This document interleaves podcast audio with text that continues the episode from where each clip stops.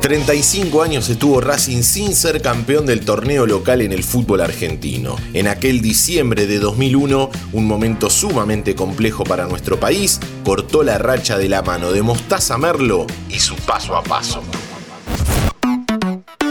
Kickoff. Hola, ¿cómo va? En este episodio de Kickoff recordaremos al Racing campeón de aquella Apertura 2001, en donde cortó una racha de 35 años sin ganar el torneo local. Para aquellos que recuerdan cómo se vivía por esos días, es inevitable no asociar este torneo con la situación que estaba pasando la Argentina. Fue la famosa época del corralito, los cinco presidentes en una semana, la especificación de los ahorros, la violencia en las calles, los saqueos y muchas cosas más que más vale obviar y pasar de largo. Pero también fue la época donde Racing logró cortar ese periodo que se transformó en la racha de un equipo grande más larga sin ser campeón local.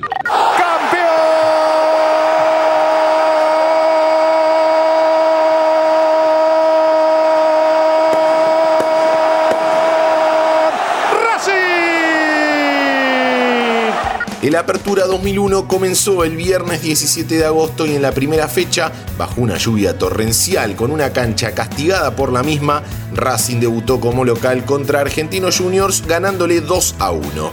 El torneo se fue desarrollando normalmente paralelo a los vaivenes políticos y sociales que se vivían. Si uno repasa los diarios de la época, se dará cuenta que la frase que dice la historia es cíclica y se repite es 100% real.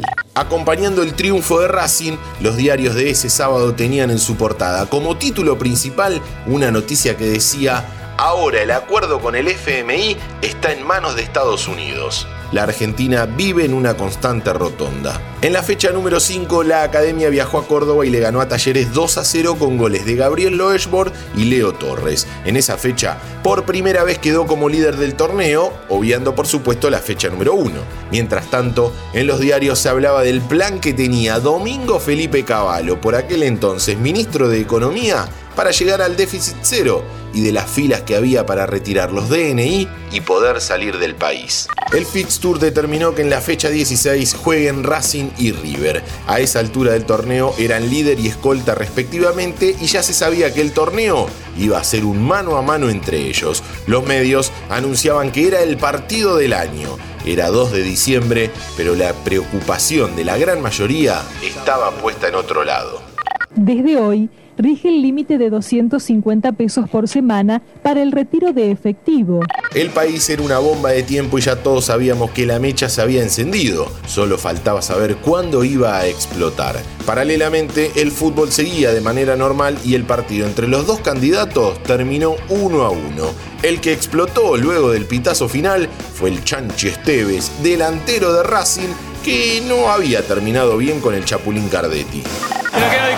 Cardetti, que es un de cagón. ¿A quién? A Cardetti, que es un cagón mala leche. Y encima la mujer lo hace cornudo. Finalmente, el fútbol se iba a suspender luego del estallido social del 19 y 20 de diciembre. Quedaba solo una jornada para saber quién sería campeón.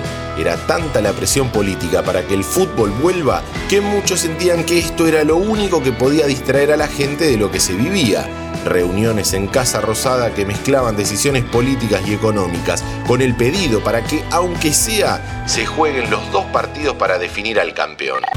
El torneo se definió el jueves 27 de diciembre cuando jugaron Racing y River. Los de Avellaneda visitaron a Vélez y los de Núñez fueron locales contra Rosario Central. River hizo su parte y ganó 6 a 1, pero el punto que sacaron los dirigidos por Mostaza Merlo al empatar 1 a 1 le alcanzó para gritar campeón después de 35 años. Antes de una recomendación literaria, te recuerdo que si te gustan nuestros podcasts, podés seguir el canal de Interés General para tenernos todos los días en tu Spotify. Búscanos como Interés General Podcast, apretas la campanita y listo. El periodista Alejandro Wall escribió el libro Academia Carajo, Racing campeón en el país del que se vayan todos, en donde cuenta todos los detalles de ese título y grafica de manera excepcional lo que sucedió por aquellos días. Mi nombre es Diego Celonca y los espero en el próximo episodio de Kickoff.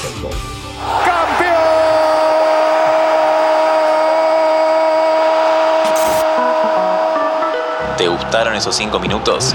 Seguinos en Spotify, activa la campanita y escucha contenido nuevo todos los días.